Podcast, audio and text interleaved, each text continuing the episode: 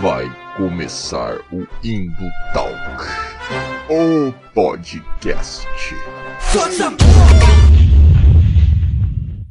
E fala galera das interwebs, é isso mesmo, mais um Indo Talk na área. E como março é o mês das mulheres, nós não poderíamos aqui deixar de falar desse sexo maravilhoso. E como não poderia de deixar de ser também, vamos falar de cultura pop, sim. E um pouco de filosofia também, porque a gente gosta disso, vai. Então se preparem aí, porque vamos falar de mulheres na cultura pop, na filosofia e é isso aí, mulheres em todos os lugares, meu amigo. E quem reclamar vai ter que aturar. Não tem outra saída. Mas como nós não queríamos ficar naquele debate raso sobre representatividade, cair no mesmo discurso que já tem uma galera fazendo aí, e que é importante também esse debate, mas a gente quer fazer um negócio um pouquinho diferente, talvez mais aprofundado aqui. Portanto, eu juntei algumas leituras que eu fiz aí, principalmente no finalzinho desse ano pandêmico de 2020,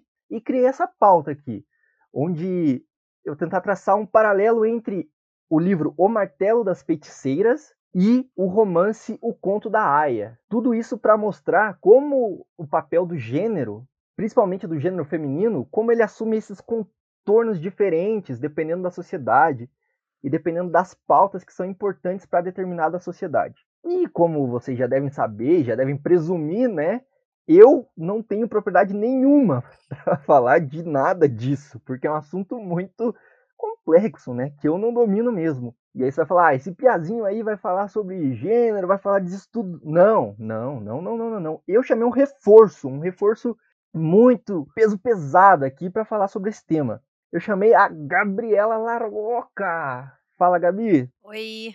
Para quem não sabe, a Gabriela é doutoranda em História pela Universidade Federal do Paraná, instituição onde também obteve o título de mestre em História. Tem experiência com pesquisa na área cultural, de História Cultural, com ênfase nas relações entre História e cinema, na utilização do gênero cinematográfico do horror como fonte histórica e suas representações de gênero e sexualidade. Também participa do site República do Medo e do podcast RDMcast, onde discorre sobre a representação feminina nas obras audiovisuais de terror e horror. É isso, Gabi? Falei certinho aí? Certíssimo, não poderia falar melhor. que bom, que bom. Então, quem tá ouvindo aí sabe que a Gabi é, é referência nesse papo aqui. Só isso, só. Mas antes de começarmos, meus amigos, não poderia deixar de dar os recados paroquiais, né? Você já sabe, temos o site www.indotalk.com.br onde você encontra artigos de opinião, resenhas críticas e uns textos mais ou menos nessa linha aí, linkando cultura pop e filosofia. Acho que vale a pena dar uma olhada. Temos o Instagram também, onde a gente foca mais. A gente está começando alguns vídeos no YouTube também, então segue a gente lá no YouTube, se inscreve no nosso canal. E se você pode e quer, pensa em ajudar a gente no Padrim. A gente está abrindo aí a campanha de financiamento no Padrim. Então, se você quer um conteúdo desse aqui de graça para internet, com qualidade, ajuda a gente aí, cara, né? Então, mas sem mais delongas, né? Não vou me estender muito, porque eu acho que esse papo vai render. É, vamos direto, então, para esse bate-papo maneiro que a gente preparou aqui. Então, vamos falar primeiro do o martelo das feiticeiras, que aí a Gabriela vai ter que me ajudar a falar esse nome em latim, porque eu realmente não vou saber falar. Olha, eu não falo latim também, então é no no achômetro, mas eu pronuncio como Maleus Maleficarum. Maleus Maleficarum. Para quem não sabe, é uma obra do âmbito do direito, da filosofia e da teologia, que tentava legitimar as caças bruxas em princípios teológicos cristãos e filosóficos. E ele foi escrito por Kramer Sprenger em 1487. Falei, acertei aí, Gabi. Explica pra, pra galera que tá aí ouvindo aí, Gabi. O que, que é essa obra, então, do, do Maleus? O Maleus, ele é um tratado de bruxaria, né? Ele foi escrito entre 1486, publicado em 1487, né? Por dois frades pregadores germânicos, que é o Kramer e o Sprenger. Eles eram da ordem dominicana e se situavam ali onde hoje a gente conhece como Alemanha, mas na época era o Império Sacro Romano Germânico, né? O Maleus, ele teve uma popularidade muito grande quando ele foi lançado e até depois, né, entre 1576 e 1670, ele teve 16 novas edições. E o que ele tratava mesmo é sobre o crime da bruxaria, né? Ele foi precedido pela bula papal do Inocêncio VIII, então a gente sente essa importância que esse escrito vai ter Afinal, ele tem a autorização do Papa e na grande maioria das edições essa bula papal ela vem anexada, né? E ele vai ser dividido em três partes e basicamente ele vai discutir a existência do crime da bruxaria, então ele vai apontar para esse perigo que está cercando a cristandade, né? Ele é dividido em três partes e nessas três partes ele vai discutir muito sobre como a bruxaria é um crime real, né? É um crime que vai lesar a majestade divina e vai cercar a cristandade e também ele vai ensinar como que deve julgar as bruxas. Por isso que por muito tempo ele foi considerado essa Bíblia dos inquisidores. E ele é a obra mais conhecida, mas não é a única, né? Eu acho isso bem importante da gente pontuar. Quando a gente fala do Maleus, ou o Martelo das Feiticeiras, como é o nome dele em português, ele tem tradução é, para o português. É, ele não é o único, ele não é o primeiro nem o último, né? Ele se insere em uma tradição ali na, no final do medievo e início da, da modernidade, que, que vão ser vários tratados e escritos que se centram no crime da bruxaria. O que é a bruxaria, como reconhecer bruxas, como julgá-las. Então a gente vai ter vários e vários tratados que vão abordar esse tema. O Maleus acabou ficando como o mais conhecido, porque ele, ele tem uma linguagem muito marcante, né? Algumas, alguns aspectos de violência e contra o feminino muito fortes. Então ele acaba se sobressaindo por essa retórica de violência que muitas vezes ele prega. Legal. Eu queria puxar uma, uma pergunta aqui que não está na pauta, mas me veio agora assim, que você falou justamente sobre essa questão de ele ter uma linguagem assim, né? É, eu, eu lendo assim, eu percebi que a linguagem dele não é difícil, né? Mesmo por ser um, um livro lá da Idade Média, né? E e é incrível como, cara, no mesmo texto ele consegue citar Deus de uma forma tão bonita, e aí ele fala sobre tratado de direito de uma maneira tão ordinária, e em seguida mete um castigo pra bruxa, tipo, vil, assim, tão horrível, só que no mesmo tom, assim, né? Tipo, no mesmo parágrafo, ele faz tudo isso, né? É que a gente tem que também pensar que nessas época, nessa época, os inquisidores que escreviam, ou no caso de outros tratados, sejam juristas ou humanistas até, ou é, magistrados, é, eles tinham muito conhecimento e, na grande maioria, eles detinham o conhecimento letrado.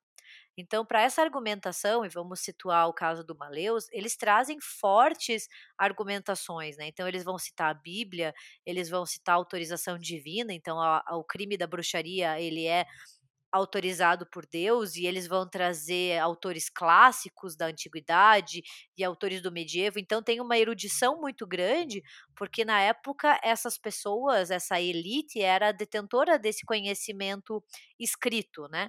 E daí o que eles fazem, e a gente vê isso no Maleus também, além de trazer toda essa questão religiosa, que, que fala de Deus e que fala dessa permissão e de como a bruxaria ela é um atentado a toda a majestade de Deus, e também traz essa linguagem mais técnica do direito, eles também vão trazer muitos elementos da cultura popular é, de, uma, de uma noção e de uma imagem de bruxa que é muito referente aos camponeses e aos vilarejos. Então tem essa mistura, né? Você vê como os, como os caras conseguiam manipular várias linguagens e vários conhecimentos para inserir nesse conjunto do que eles achavam que era bruxaria.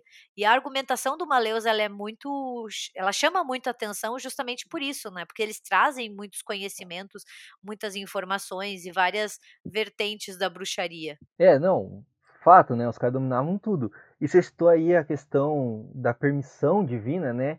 Que eu enxergo, daí eu acho que você pode falar com mais propriedade sobre isso, mas eu enxergo que essa questão de por que existe bruxaria, como você citou, o livro é dividido em três partes, né? Sim. É, o primeiro, eles precisam legitimar que existe a bruxaria, né? Porque acho interessante que no próprio livro eles discorrem que isso não era também um consenso tão grande, assim, como a gente pode Sim. pode pensar, né. O Maleus é uma das primeir dos primeiras obras de bruxaria que vai fazer um ataque muito, eh, frontal aos céticos, né. Então você vê que o tempo inteiro ali, esses teóricos da bruxaria, como alguns autores os chamam, estão tentando defender um ponto de vista e mostrar assim: "Olha, a bruxaria existe, né, e ela é uma ameaça". Então nessa primeira parte, eles vão passar o tempo inteiro discutindo e mostrando como a bruxaria existe, quem são as bruxas, eles têm até um capítulo inteiro dedicado por que que as mulheres são mais propensas a esse crime, né. Porque por muito tempo, por muitos séculos, na verdade, a bruxaria ela permaneceu na periferia da doutrina cristã. Então é muito importante a gente não também não achar que a bruxaria surgiu da noite para o dia só com Maleus, né. Ela sempre esteve ali, só que sempre sem muita prestar atenção, assim, a igreja católica, principalmente, não se preocupava muito com ela, e ela foi sempre muito mutando de caráter, nem sempre foi essa coisa demonolátrica associada ao diabo que a gente vê no Maleus, né. E apesar de sempre ser um pecado grave, uma preocupação, ela nunca tinha sido considerada uma verdadeira causa de alarme. E no Maleus, ela é elevada à posição central na luta entre o ser humano e o diabo, né. E ela acaba ganhando uma nova responsabilidade nessas mazelas do mundo. Então a gente acaba meio que tendo uma mudança bem básica na maneira pela qual a igreja deveria conceituar o mal. A gente vê isso no Maleus, principalmente pela adoção de alguns filósofos da igreja, a gente vê como o Maleus se baseia bastante em Tomás de Aquino, pra defender a existência de demônios, essa corporalidade e assim por diante. É, é legal você falou que ela começou com uma uma heresia, né, ali na na periferia, tipo: "Ah, não estamos dando muita bola pra isso", né. Mas no Maleus ele vira central, né. E e acho que essa primeira parte eu enxergo pelo menos, não sei se eu tô enxergando errado também, mas que existem 3 pontos que vão, eh, legitimar a a existência da bruxaria pra esses inquisidores, né. Que seria a permissão divina, porque se não fosse assim, ou Deus não é todo poderoso, ou ele não permite a bruxaria, então ela não existe. O poder do diabo, que é importante, né, nessa argumentação também, como esse esse ser que afronta Deus e tenta corromper a humanidade. E o consentimento das bruxas, né, que é muito importante depois pra punição delas, né. Sim. Porque se elas não não tivessem responsabilidade nisso, elas seriam só uma arma do diabo, né, ne nessa questão, assim, né. E não poderia imputar culpa pra elas, né. A gente vê no Maleus, eh, um dilema que tá na religião cristã desde o seu início, que é: como a gente justifica o mal no mundo, sendo que Deus é onipotente e onipresente, né. Se Deus é Que tão bom quanto a gente diz que ele é, como que ele permitiu a a entrada do mal no mundo? E isso é um problema que teólogos, filósofos vão tentar responder desde o início, né. E o Maleus ele responde com essa responsabilidade humana, falando que Deus permite, mas que o ser humano precisa também pecar. É muito a ideia que vários filósofos e teólogos vão entrar sobre o pecado original em si, né. A gente vê essa tentativa de de tirar a responsabilidade de Deus e colocar ela no ser humano. E para o Maleus é bem assim, a bruxaria só existe porque ela é um pacto e o ser humano permite que esse pacto aconteça, né. É, e esse pacto ele é ele é meio burocrático, eu vejo até no Maleus, né, tipo, é quase o o livro nesse nesse aspecto ele é quase do direito mesmo, assim, né, de tipo, como a bruxa faz um pacto mesmo com com o demônio, assim, por isso que ela tem responsabilidade, né. É, e daí você também vê uma questão de gênero bem clara, que o Maleus vai reforçar bastante a ideia de que as bruxas são predominantemente mulheres, né, que homens estão isentos desse crime, e ele vai discorrer bastante sobre isso, vai trazer autoridades antigas, medievais, vai trazer Aristóteles pra justificar tudo isso. Mas a partir do pacto, ele também reforça uma ideia de que o poder nunca emana da bruxa, né, o poder emana do diabo. Quem concede esse poder é ele, e essas mulheres, elas meio que são sempre submissas, né, então elas nunca estão no mesmo nível de poder e nunca podem peitar Deus, por exemplo. É, né, é é sempre sempre essa questão do só que também me parece, assim, aí eu não sei, entendeu, que aí nesse caso o diabo é é é meio fraco, assim, né, porque, pô, ele precisa do consentimento da bruxa, assim, né, não não sei se eu É, tô n entendendo errado. não é tanto uma questão de consentimento, é mais uma questão de um pacto, né, ele ele quer alguma coisa em troca, e ele quer peitar, né, Deus, né. Lembrando também que o É. diabo é uma figura muito plural na história cristã, assim, é muito difícil ver uma origem ou até uma única figura. O diabo que a gente conhece, ele é uma mescla e uma união de várias tradições e de várias figuras que vão sendo unidas pela pela tradição cristã até chegar nessa nessa figura maligna, essa encarnação de todo o mal, né. Mas é como se ele usasse as bruxas como seus agentes, né, elas são agentes de Satã. Então não é que ele seja fraco, ele é como se ele tivesse um exército, que na Terra, eh, permite com que ele faça essas coisas. E é ainda mais significativo ser o ser humano, porque é uma afronta ainda maior a Deus, né, se a gente for pensar, já que os seres humanos são criaturas criadas por Deus, né, sem ser redundante, mas é isso. Ele tira essas cria essas criaturas do controle divino e coloca na no seu controle, e faz com que elas rejeitem a fé cristã.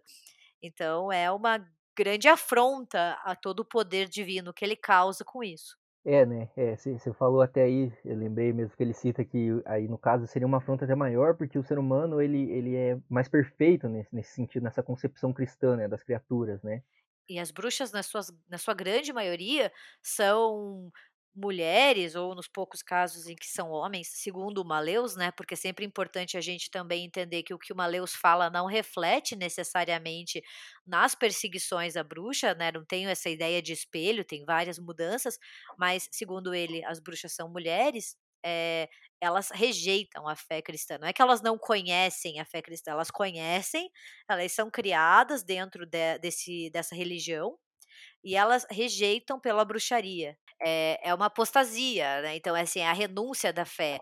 É é muito pior do que você não conhecer a fé, do que você não ser, eh, introduzida a ela, isso já é grave, mas piora ainda mais quando elas elas rejeitam, né, por causa do poder ou de tudo que o diabo oferece a elas. Eu acho importante e interessante de ressaltar aqui também que ele é um livro do direito, né, eclesiástico, no sentido de como devem ser as penas para essas bruxas, né, como deve ser o julgamento dessas bruxas também, mas ele também é um livro que conta muito sobre, eh, o seu período, né. Sim. Ele mostra como esse a a a religião interferiu nos papéis de gêneros, né, porque você falou aí que ele vai citar que as bruxas são predominantemente mulheres, né, e que é pior que o herege que é homem, né, e então tem essa questão. E também, alguns autores vão trazer que ele desloca o pecado inicial para o para o gênero feminino, né, para o pra pra mulher, para o para o pecado do sexo, né, vamos colocar assim, né.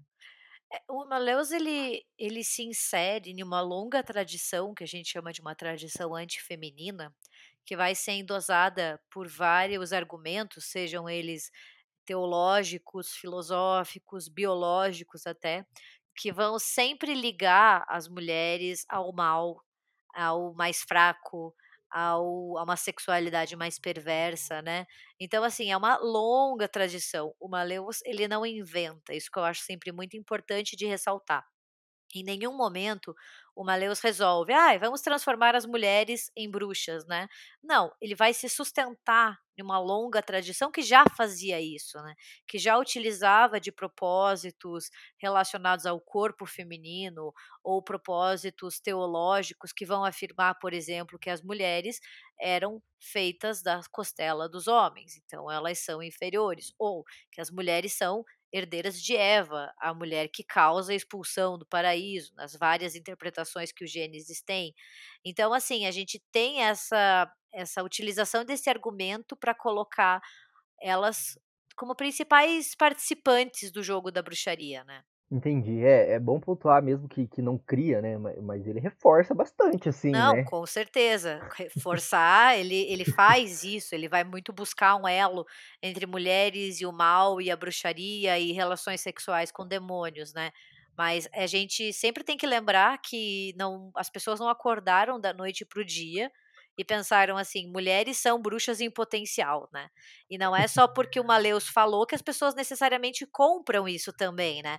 Não é porque sai uma obra dizendo: "Olha, mulheres são mais fracas", que as pessoas necessariamente compram, mas tendo em vista toda uma tradição antifeminina, né, toda uma argumentação de que as mulheres são mais fracas, né, são mais malignas, mais fofoqueiras, mais inclinadas ao pecado, isso faz sentido. Então, quando Maleus diz, não, realmente, olha aqui, segundo os argumentos do Aristóteles, ou segundo a Bíblia, entre os vários, as várias fontes que ele traz, isso faz sentido, porque as pessoas já estavam acostumadas, né? É, e do, do meu ponto de vista, assim, também, durante quase toda a sua existência e de uma doutrina que foi, como você colocou aí, se não antifeminina, muito machista, para colocar assim, né? Porque desde lá de Paulo já tem frases que, que colocam a mulher, tipo, submissa ao homem, né? E, e aí dentro da tradição católica também, né? Vem vindo, assim.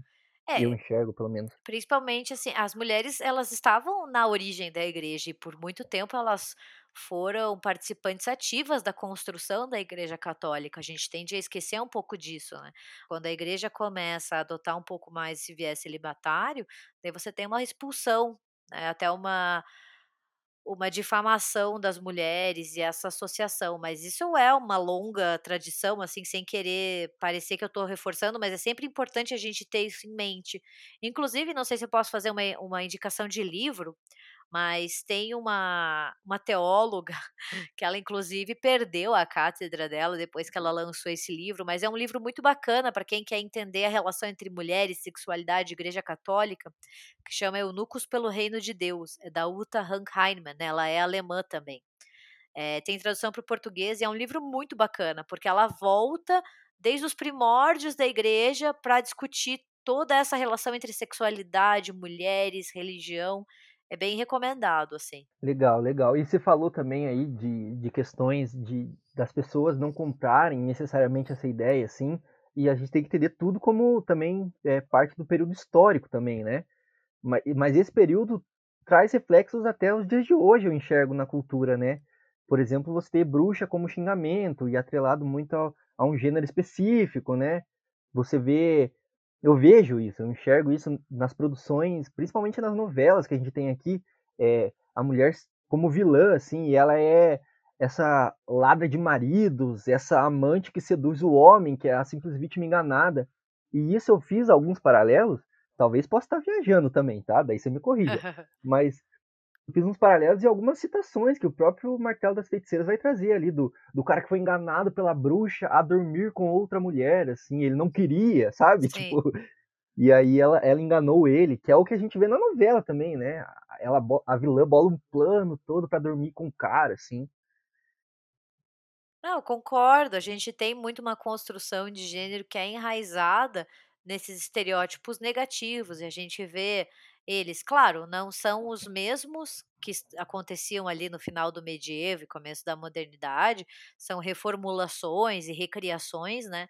Porque achar que é a mesma coisa a gente cai no pecado do anacronismo mas a gente tem um nós somos herdeiros de algumas visões, né, e nós recriamos elas ali, seja na ideia da mulher, da femme fatale, né, nessa ideia da mulher sexualmente ativa e que não consegue se conter, e geralmente, que nem você disse nas novelas, a gente tem uma uma associação entre a sexualidade e a maldade, e muitos filmes fazem isso, assim, também, a sexualidade feminina equivale à maldade, quanto mais sexual é a personagem, mais má ela é. E isso é muito comum também, isso também não é invenção da contemporaneidade, pelo contrário. É, você falou da. Eu só queria abrir um parênteses que geralmente esse estereótipo assim é quando a mulher é, é sexualmente ativa, ela é, é má, assim, mas quando o homem é sexualmente ativo nessas produções, ele é o tal, ele é o heróizão, ele é o cara que todo mundo quer ser, né? Sim. Não é? Tipo, dois pesos e duas medidas, né? Sim. Parece. E a gente tem aí uma tradição religiosa também muito forte, né, uma tradição cristã, que cria 2 tipos de mulheres também, né. Por um lado, a gente tem as herdeiras de Eva, e Eva vai sempre ser ligada a uma sexualidade, a uma curiosidade, ao pecado original, à expulsão do paraíso, à inserção do mal no mundo, né. Então a gente tem esse estereótipo negativo.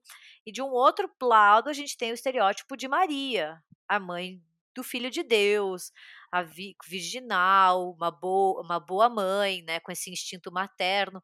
E a gente vê às vezes essas duas figuras como completamente opostas e sem nenhuma relação. Mas não, se a gente vê, elas têm, elas fazem parte da mesma construção de gênero. E nós temos hoje em dia muito essa construção de gênero na cultura pop, seja em filmes, em novelas, em séries de TV, da mulher boa e da mulher má. Que também, e se a gente é, e se a gente refletir, isso é uma herança que vem de muito tempo também. Então, talvez, se não diretamente do Maleus aí, mas desse, desse contexto, né? Vamos Sim. colocar assim. É, então, na né? verdade, de um contexto que até antecede o próprio Maleus, porque o Maleus em si já é herdeiro disso também. É, assim, dessa tradição, né? E agora eu queria puxar então já a conversa para a nossa segunda obra que a gente vai analisar aqui e fazer um pouco de uma contextualização dela também, que é o Conto da Aya. O Conto da Aya é um romance ficcional que se passa numa realidade distópica, onde os níveis de fertilidade das mulheres caíram drasticamente por diversos fatores, então poluição, né, é, contaminação radioativa e tudo mais. Nessa realidade, uma revolução teocrática promete salvar a humanidade da extinção ao custo das liberdades individuais, principalmente das mulheres férteis, né? Que elas são colocadas como as aias, essas mulheres férteis, né? É, e aí é um romance ficcional, tipo, então não tem é, necessariamente uma, como eu posso dizer, uma uma pretensão de ser tão fiel à realidade assim, embora nos últimos tempos a gente esteja vendo que, que talvez tenha, assim, né? E, enfim, mas esse livro é justamente o. É, a autora chega a afirmar que a República de Gilead, onde se passa a história, é construída sobre as bases do puritanismo do século XVII. É um pouco depois do Maleus, né? Se eu não me engano. O Maleus é do final do século XV, o puritanismo ali que a Perdão, e o puritanismo que a Margaret Atwood está se referindo, que é a autora do conto da Aya, né? Ela é canadense, ela lançou essa obra em 85. Ela provavelmente está se referindo ao puritanismo dos Estados Unidos, que é herdeiro da Inglaterra, né? Porque os Estados Unidos foi uma colônia inglesa que no século XVII passou pelos seus julgamentos de bruxaria, né? Então agora a gente não está falando da Igreja Católica, a gente está falando de uma vertente do protestantismo, que é o puritanismo é, que vai ter seu, os seus julgamentos, principalmente os Estados Unidos, ali na, no final do século XVII, que um, tem um dos casos mais famosos, que é o, as bruxas de Salem. Que também gerou muito conteúdo para a cultura pop, né? Sim. Então, é, é, acho que esse comentário é muito pertinente, assim, porque muitas vezes a gente vê o protestantismo colocando só a Igreja Católica nesse balaio aí, né, de, de malvadona e tal, mas ah. o, seu, o, tem que fazer um, a bruxaria, né, uma alta análise. A né? bruxaria teve os seus teóricos tanto do lado do catolicismo quanto do lado do protestantismo. Isso não muda, né? A gente vê que existiram julgamentos tanto em territórios católicos quanto em territórios protestantes e também obras que vieram desses dois lados. Então nenhum dos dois nenhum dos lados está isento. É, os dois têm que fazer uma autocrítica pelo menos, né? Sim. Então, aqui nesse bloco 2, eu gostaria de fazer só alguns paralelos, que, como eu mencionei ali, é, foram os paralelos que eu fui fazendo na minha cabeça também, sabe? Enquanto eu, eu li essas duas obras, assim, e eu achei que, que elas têm alguma coisa a ver, assim. O primeiro delas, eu acho que é o mais óbvio de todos, né? É que as duas obras tratam do papel da mulher na sociedade, né? A primeira se, se propõe a ser uma análise séria da realidade, enquanto a outra se propõe a, a fazer reflexões é, sobre o mundo real usando a, a, ficção, né? Mas elas têm muito mais ponto de contato quando a gente fala de gênero, né? Porque como você mencionou até ali no começo, eu gostaria de puxar de volta isso, só você falou que então esse estereótipo da bruxa, ele gera dois estereótipos, né? Gera tanto o estereótipo da, da bruxa, da malvada, da descendente de Eva e da Maria, a casta, a, a pura, a virgem, e a gente vê muito isso no conto da Aya também, né? As mulheres que são as aias têm que ser santas, não podem olhar, não podem pensar, não podem fazer nada, né? Elas têm que ser só o útero para carregar o fruto bendito, né? E, e, as mulheres que são de outras culturas ou dos outros tempos são essas descendentes de Eva, que a culpa delas de Deus está punindo o mundo agora, né? Mais ou menos como o conto da Aya, né? O, conto da Aya ele traça alguns paralelos políticos e de gênero muito interessantes, né? Eh, eu acho que as 2 obras podem ser utilizadas para analisar tanto o período em que elas foram escritas, né, quanto para discutir representações de gênero, sexualidade e até mesmo, eh, o controle de corpos femininos, né. Eu acho que as 2 obras trazem isso de maneiras muito diferentes, eh, mas que acabam se entrelaçando. A única coisa que eu queria fazer um pequeno parênteses, assim, que eu acho sempre importante, eu sou historiadora, isso é uma coisa bem importante pra gente, é que por mais que as 2 obras possam ser relacionadas e elas tratam do papel e do controle dos corpos femininos, a gente sempre tem que lembrar que elas têm uma distância temporal muito grande, né, entre si, assim. Então que, por exemplo, o conto da Aia não é o resultado do Maleus, até porque o Maleus ele tem um contexto de produção e de divulgação muito próprio, que é ali no Império Sacro Romano Germânico, no final do século XV, enquanto o conto da Aia tá no final do século XX, que é 1985, né. Então, assim, só pra gente não achar que eles falam da mesma coisa, até porque, que nem você disse, um vai tentar inserir a bruxaria e todas essas questões da realidade, usando uma linguagem religiosa e uma linguagem do direito, enquanto o outro vai ser claramente uma outra linguagem de ficção de livro, né. Então acho sempre importante ressaltar isso. Mas é muito interessante ver como algumas alguns escritos, e eu acho que o livro da Margaret Atwood deixa isso muito claro, eh, como você pode encontrar algumas justificativas para o controle do corpo feminino em na religião, né, que é aquela ideia de que as mulheres são mais fracas ou assim, ou até mesmo essa naturalização da maternidade, né, aquela ideia de que todas as mulheres devem ser mães e que todas todas almejam isso, né, você vê muito de dessas justi como que é? A gente vê muito dessas justificativas nessa em alguns argumentos religiosos, nem todos, né, eu acho isso importante de pontuar também. Eh, tem uma essa essa teóloga que eu falei que eu gosto muito, a a Uta Hagen-Heimann, né, ela tem uma deixa eu achar só o que ela fala aqui, que é muito legal, ela tem uma uma sacada muito legal que ela fala assim, que pra muitos a Bíblia e a religião é uma espécie de supermercado, onde você apanha o que você precisa, entendeu. Você pega o trecho que você precisa pra justificar o teu argumento e às vezes não é nem isso que originalmente ele estava querendo dizer, né, além de tradução e assim por diante. E a gente vê isso no conto da Aia, né, como esse novo governo, eh, que é esse governo de Gileade, ele pega o que ele precisa pra justificar, e não necessariamente era o que esses textos ou o que essa religião dizia em um primeiro momento. Muito legal, eu não conhecia esse livro que você citou, na verdade eu acho que já me indicaram, mas eu nunca li É ele, assim. super legal, porque ela é teóloga, então ela vai abordar por esse lado, claro, né, mas ela tem uma linguagem bem tranquila de de ler, assim, não é um livro chato, pelo contrário, então ela vai falar sobre vários aspectos e da história e da relação entre mulheres, sexualidade e igreja, mas ela faz essas críticas, né. Então é sempre muito importante a gente ter em mente que, por exemplo, a Bíblia é um documento milenar, que tem várias traduções, que tiv que teve várias edições e que muitas vezes as pessoas vão usando de acordo com os seus propósitos, né, alterando as origens, alterando os significados, então não é necessariamente que a religião seja ruim, acho que sempre esse é o ponto mais importante, mas sim o uso que as pessoas fazem dela e o uso que elas tomam algumas coisas. Então, assim, você pode pegar a Bíblia pra o que você quiser, né, pra esse propósito, como ela diz, é como se estivesse no supermercado e você vai pegando e colocando no teu carrinho para o teu para o para o teu objetivo.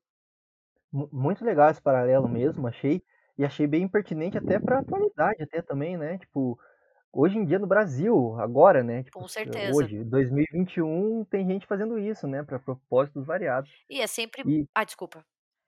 Não, pode pode concluir, E é sempre muito importante a gente lembrar que esses escritos, no caso da Bíblia, eh, passaram por traduções, entendeu, e passaram por editores que às vezes alteraram os significados, né.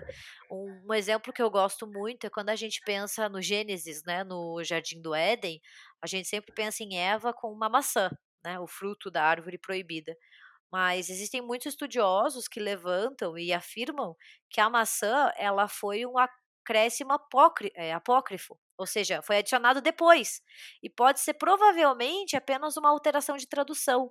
Então não é necessariamente que ela esteve lá desde sempre. Então a gente sempre tem que tratar esses usos políticos, essas traduções, esses usos culturais de acordo com o tempo, para também não cair nessa falácia de que sempre foi assim, de que sempre foi escrito desse jeito, sempre foi dito as pessoas usam a religião e esses escritos e essas tradições de acordo com os seus propósitos que mudam de acordo com os tempos. É, eu acho legal também porque a religião, como você falou, pode ser usada para qualquer coisa, né?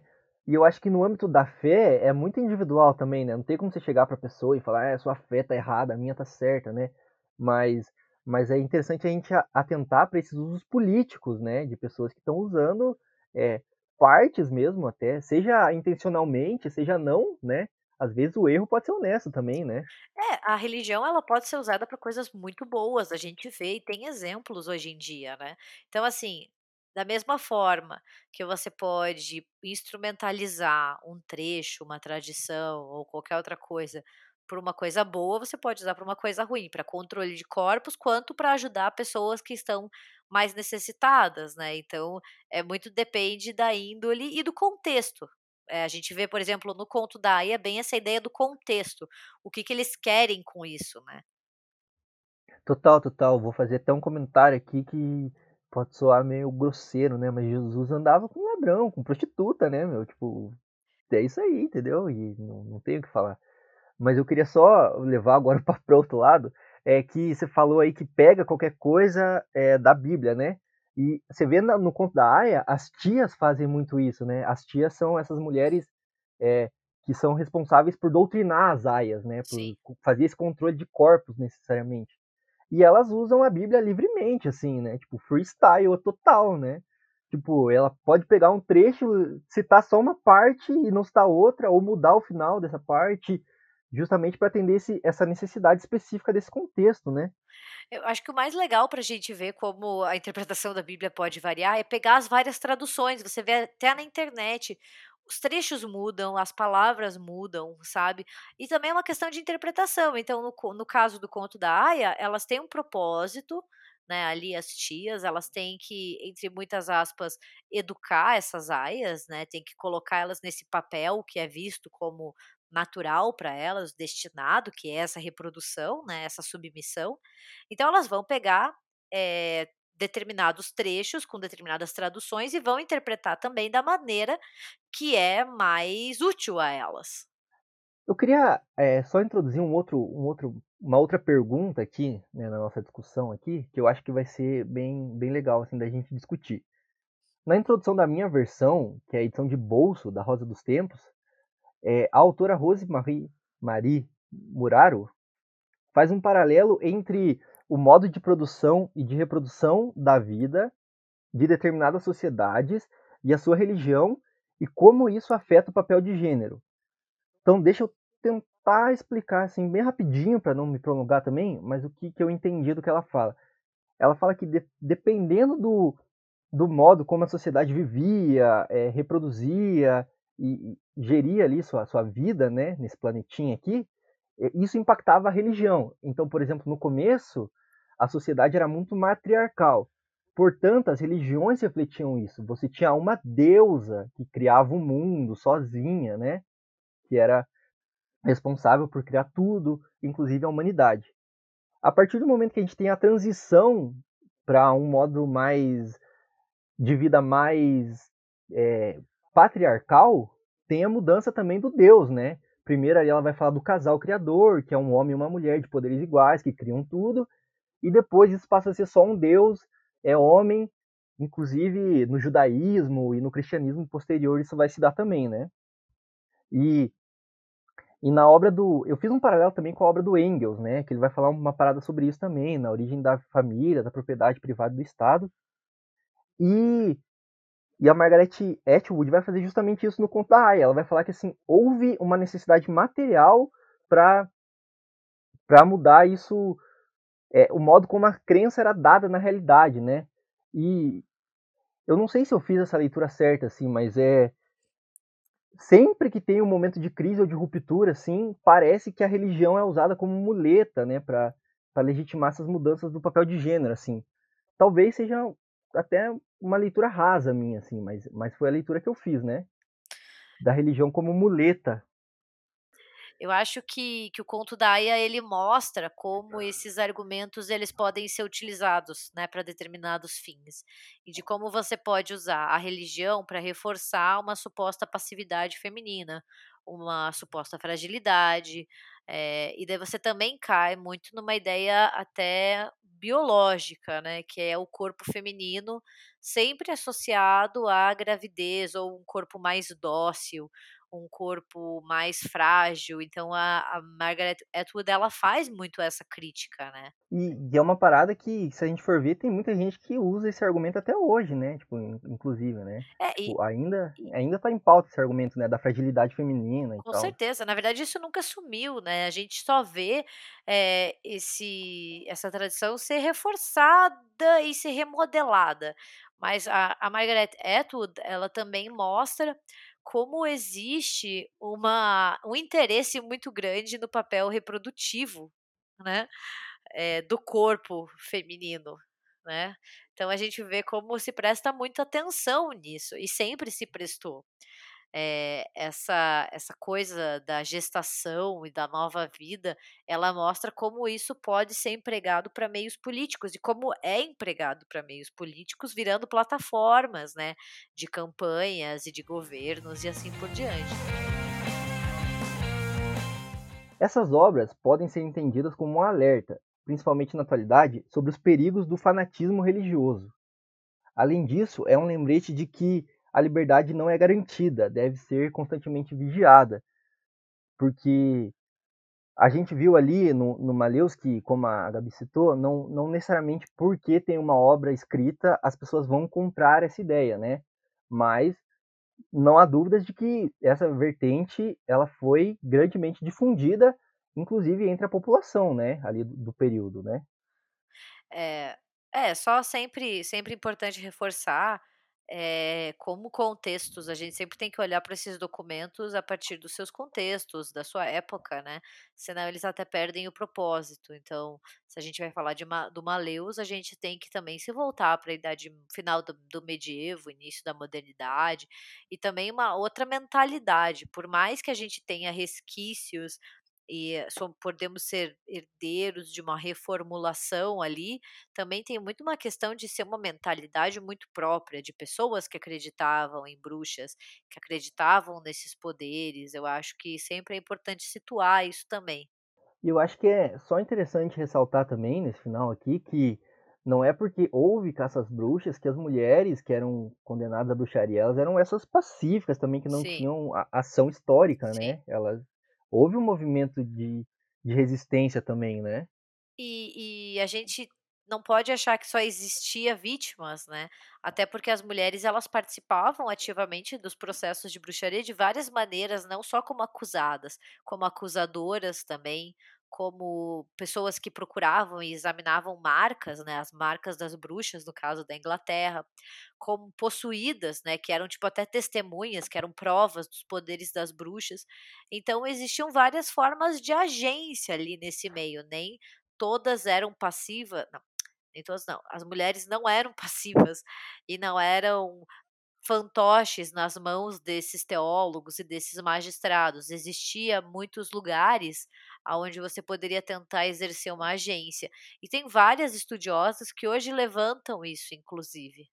É, eu só, só citei isso porque eu acho importante a gente, a gente pontuar justamente isso, né? Porque senão parece que só tinham os malvadões ali, que eram os caçadores das bruxas, e as, todas as mulheres eram vítimas, né? É, então... e senão a gente cria também uma ideia de continuidade, como se o que aconteceu ali na, na Idade Moderna continuasse o mesmo hoje, entendeu? Como se não tivesse tido mudanças, é, como se não tivesse tido agência, como se não tivesse tido enfrentamentos. Eu acho isso muito importante. Senão a gente sempre vai ver as mulheres como vítimas, né? Como passivas, como se existisse uma única história linear onde sempre ocorreu essa vitimização.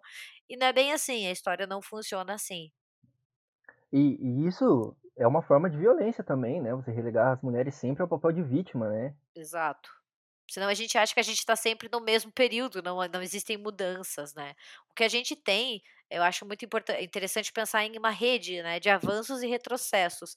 No quesito dos direitos das mulheres, por exemplo, sempre é, pensar que a gente tem alguns avanços, depois retrocessos, tem enfrentamentos, tem conservadorismo, mas tem é, uma, certas mudanças, certas melhorias. Então a gente é nesse vai e vem nessa rede, né? E eu, e, e analisando essas obras, assim, tanto o Malheus é, quanto o Conto da Aya, fazendo justamente essas ressalvas que você fez, né, de guardar o contexto histórico, de tentar entender quem escreveu, por que escreveu, como escreveu também, né, é, mas eu acho que elas têm uns, alguns lembretes importantes para gente, né, hoje, assim, né, como você falou, existem avanços e existem retrocessos, né, mas a gente tem que sempre ficar de olho nisso, assim, né, para tipo também é, não, não, não perder a liberdade, né? Que tanta gente penou para a gente conquistar. Eu né? acho que isso vale para qualquer coisa, não só para direitos das mulheres, mas para qualquer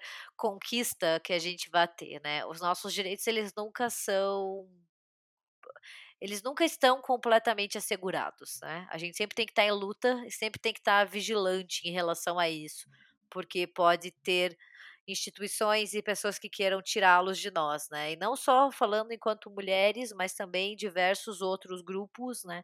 E até mesmo questões democráticas. A gente sempre tem que estar vigilante, porque eles não são dados de graça, né? A gente luta muito para conseguir e conseguir exercer eles. Exato, né? Exato. Inclusive, é, resgatando isso que a gente falou aí, muitas mulheres é, e muitos homens também, né? Muitas pessoas é, reagiram a esses movimentos aí, né? E acabaram pagando o preço capital, né? Para que hoje a gente possa estar tá aí com a internet falando, né? Abertamente. Então é preciso realmente lutar para garantir isso, né? Para futuras gerações também, né? Eu acho. Sim.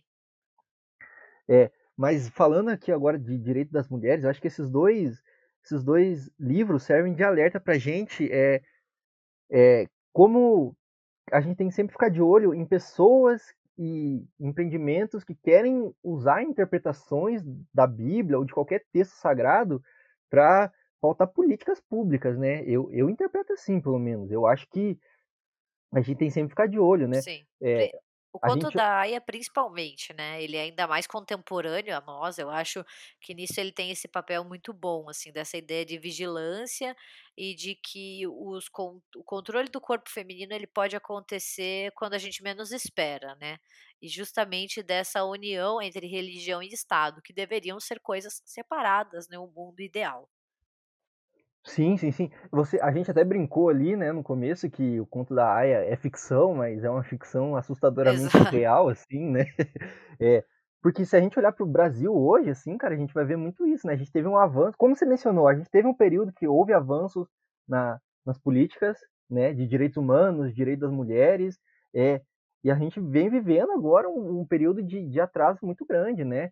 Onde a gente tem aí, inclusive, é, manifestações conservadoras é, que vão na porta do hospital, né? Assim que uma menina tá ali com seu direito constitucional garantido de, de interromper uma gravidez de risco, né? Uma menina que foi abusada e tal.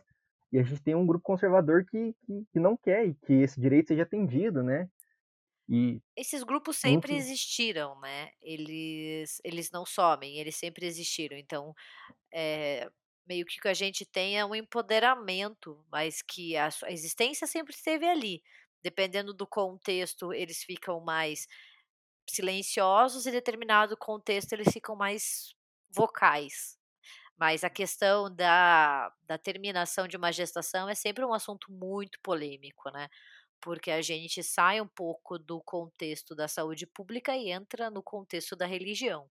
E daí o Estado fica permeado por questões religiosas quando deveria estar mais voltado para questões de saúde pública. Sim, sim, sim. Até nesse contexto, assim, de, desse caso específico que aconteceu no Brasil, eu entendo, eu faço essa leitura de que é um caso de saúde pública porque era, se tratava de uma criança que, que, sofreu uma, A gente está falando né? de violência sexual de uma criança de 10 anos, né? Então.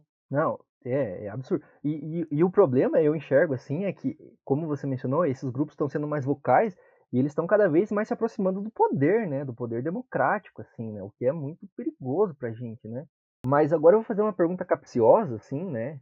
eu não sei se vai ter uma, uma resposta. É, então, como a gente pode ficar vigilante a partir disso, né? Como se organizar, assim, né? Para que esses direitos que foram tão difíceis de serem conquistados é, não, não, não sejam perdidos assim tão facilmente, pelo menos. Acho que a gente sempre tem que lembrar que direitos nunca são dados, eles são conquistados. Acho que isso é o mais importante. Sempre lembrar que antes de nós, muitas pessoas lutaram para que a gente usufrua deles hoje. Então foram lutas, né? Ninguém ganha liberdade, ninguém ganha esses direitos, esse, esse direito de existir gratuitamente, né? Então a gente não pode achar que, que eles são assim dados. Eu acho isso o mais importante, né? E a gente tem que se, eu acho, e agora eu tô falando aqui como pessoa, sempre tentar se organizar, né? E não não baixar a guarda. Total, total. Em inglês tem uma, uma, uma expressão que é take for granted, né? Isso. Tipo, tomado como garantido, né? E aí a gente acaba baixando a guarda, largando, assim, né? Sim. E a gente esquece que não é garantido, não Exato. é dado, como e que, falou, E que né? determinadas coisas não aconteceram há tanto tempo, né? A gente tem uma tendência de olhar 50, 60 anos e achar que faz muito tempo, mas não faz tanto tempo assim. É, pois é, pois é. A nossa democracia é, é jovem. É, exato. Tem gente mais velha que a nossa democracia. Sim. E para fechar, Gabi, eu queria é, só pedir para, eu tô pedindo isso para todo mundo que vem aqui no Indutalk, é, você já citou um livro aí, mas deixar recomendações aí de leituras, de filme, de conteúdo para a pessoa consumir, assim, para é, se aprofundar mais nesse tema, assim, uhum. né? É, bem, como eu disse, eu acho que um ótimo livro que casa muito bem com o assunto desse podcast é o Eunucos pelo Reino de Deus, Mulheres, Sexualidade e a Igreja Católica, da Uta Hankheiman, é, que é um livro muito legal, ele é muito interessante, muito fácil de ler, né? Mas a gente falou bastante de bruxaria, e eu acho que pra, e a gente falou também de puritanismo e nesse sentido eu acho que um bom filme para pelo menos visualizar isso é o As Bruxas de Salem, que é um filme de 96. Então eu acho que ele também mostra um pouco o que a gente falou, né? Que às vezes as palavras até deixam a gente meio querendo ver, né, visualizar, e o filme tem esse poder. Então muito obrigado para você que ouviu essa bagaça até o final e muito obrigado Gabriela pela ilustre presença aqui no nosso humilde podcast. É, é, como é que estão as coisas lá na República do Medo? Você quer deixar algum recado final para a galera? Ouvir o podcast lá? Ah, primeiramente, quero agradecer o convite, né? Eu gostei muito dessa pauta, achei ela muito interessante quando você me convidou, assim. Sempre muito bom poder chegar em novos, chegar e conhecer novos podcasts, né? É, como, como, disse, como você disse, eu faço parte do República do Medo, ou RDMcast, que é um podcast que sai todas as quintas-feiras, e a gente fala sobre horror nas suas mais variadas formas. Então a gente fala de filmes, de séries, de livros, de casos reais. Então a gente sempre está tentando trazer essa, essa diversidade. Nós somos um podcast formado por três historiadores, então sempre tendemos a essa abordagem mais histórica, de contexto, e vocês encontram a gente no República do Medo, no Instagram, e no RDMcast Twitter e no nosso site, que é o republicadomedo.com.br. Legal, legal. Pra galera que tá ouvindo aí, eu escutei alguns episódios. Eu gostei especialmente do episódio sobre desenhos da Cartoon. eu gostei muito desse Ficou episódio. legal, né? Ficou muito Ficou nostálgico. Muito ficou, ficou. Eu, eu já saí de lá querendo assistir Coragem com o Covarde de novo. Eu Quase fiz uma maratona de novo, só não fiz porque não tenho tempo. Exato, esse é o maior problema do jovem hoje em dia, não dá tempo de fascinato. verdade, verdade. É, mas é isso, então. Obrigado, Gabi. Obrigado para você que ouviu essa bagaça até o final. Vou deixar aqui de novo os recados. Acesse o nosso site, indotalks.com.br, Instagram, arroba Indotalks, Indotalks Podcast no YouTube e é isso. Se você gostou pra caramba e quer e pode ajudar a gente financeiramente, pensa em apoiar a gente lá no Padrim, a nossa plataforma de financiamento coletivo. E é isso. Já fica o convite aí para a Gabi voltar outras vezes, caso tenhamos mais pautas legais como essa, que eu acho que tem mais conteúdo, tem mais coisa que dá para falar que dá pano para manga, né? É só chamar. é, boa. Um abraço e até a próxima!